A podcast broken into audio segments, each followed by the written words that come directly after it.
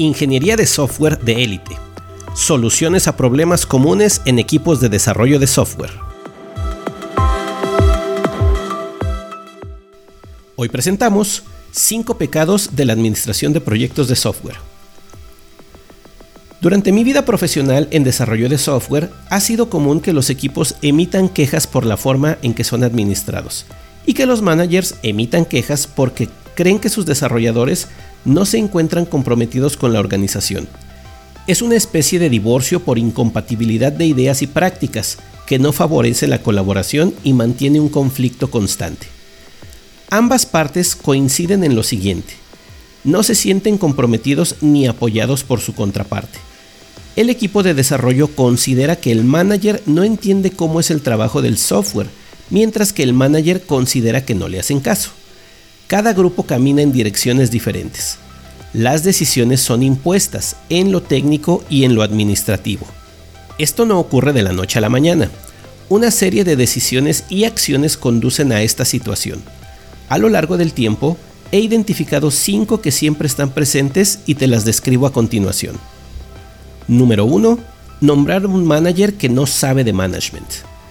Muchas organizaciones definen un path de carrera para sus trabajadores en el que solo pueden acceder a un mejor sueldo mediante ascensos. Sin embargo, los ascensos no tienen una coherencia con el perfil o los hacen con criterios como la antigüedad. Así, los perfiles técnicos ascienden en seniority, pero alcanzan un tope en ese camino y el siguiente nivel es management, donde ya no son competentes. Sin embargo, las organizaciones los ascienden, pierden capacidad técnica para ganar incapacidad gerencial. Una persona que llegó al puesto por ascensos de mérito o antigüedad no tiene completamente desarrolladas las capacidades de gestión, mucho menos para hacerlo en solitario. Las organizaciones creen que un curso de unas pocas semanas serán suficientes, cuando desarrollar un buen manager requiere de meses, si no es que años. En el mejor de los casos, tendrá esa capacitación, pero lo habitual es que los dejen aprender sobre la marcha. Otras organizaciones contratan a los managers, pero muchas se guían por las credenciales como las certificaciones o los títulos, que en varias ocasiones no son evidencia de capacidad. En ambas situaciones, el trabajo de management será controlador en lugar de facilitador. Número 2. Una sola persona hace todo el trabajo de gestión. El trabajo de desarrollo de software es muy complejo para que sola una persona lo administre. Muchas decisiones en dominios diversos, lo que requiere un amplio entendimiento en todos. Esto conduce al micromanagement, con resultados mixtos, pero usualmente malos. Las organizaciones suelen nombrar a una persona como responsable del resultado de un desarrollo de software. Estas personas, si son capaces, sabrán delegar. Lo usual es que no lo hacen y quieren tomar todas las decisiones. Además, cada persona tiene un dominio preferido diferente, en el cual basará sus decisiones, el cliente, la tecnología o el equipo. Un desarrollador de software que llegó a management por ascenso suele tomar decisiones basándose en aspectos técnicos, mientras que un manager contratado externamente al equipo estará ocupado primero del negocio. Número 3. Las mediciones son un método de castigo. Medir es importante en los equipos.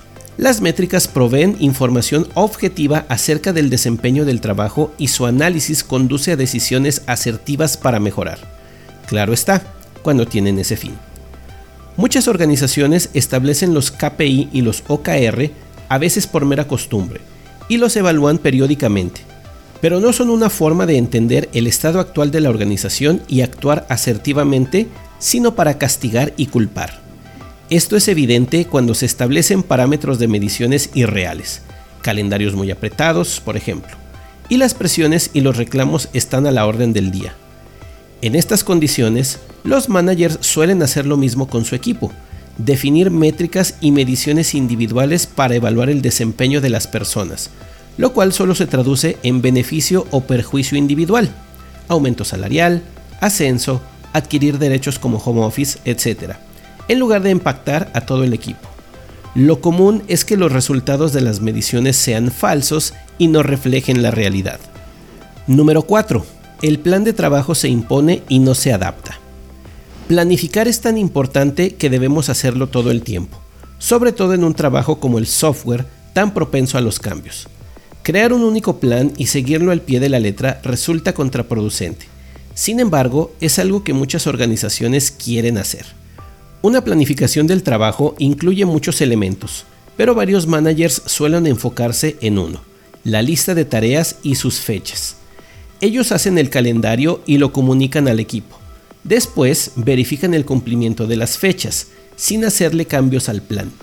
De aquí surge la creencia de que el equipo no está comprometido. Un plan es una estrategia para lograr los objetivos. Si el plan no funciona, se debe de cambiar. Además, el equipo de trabajo debe hacer el plan en lugar de provenir de una fuente externa. Número 5. Un proceso organizacional inflexible. Las organizaciones dedican tiempo y esfuerzo en definir su cultura, valores y principios. Quieren que eso esté en todas sus actividades, así que trabajan en crear procesos y políticas. Liberan esos procesos y esperan que todos los usen sin cambiarlos. Algunas organizaciones permiten los cambios, pero lo hacen a través de un método lento y burocrático. Una vez, en un empleo, solicité cambios en un proceso y dos años después me respondieron que no sería posible implementarlos. Para entonces, yo había dejado de trabajar ahí. Un proceso organizacional inflexible entorpece el desarrollo de software porque cada producto y equipo es diferente y requiere una práctica distinta. Muchos managers actúan como policías del proceso previniendo modificaciones en la forma de trabajo y pidiendo que se siga el proceso definido. El trabajo burocrático aumenta, pero los resultados no son mejores. En conclusión, estas no son todas las decisiones y prácticas de management con impacto negativo, solo son las más comunes. Probablemente tu equipo tenga otras, de las que me encantaría discutir contigo si me das oportunidad de trabajar con tu organización. El management es importante y debe hacerse en el trabajo de desarrollo de software, pero debe hacerse correctamente. Para ello, hay que desarrollar las habilidades en todo el equipo y lograr la autodirección.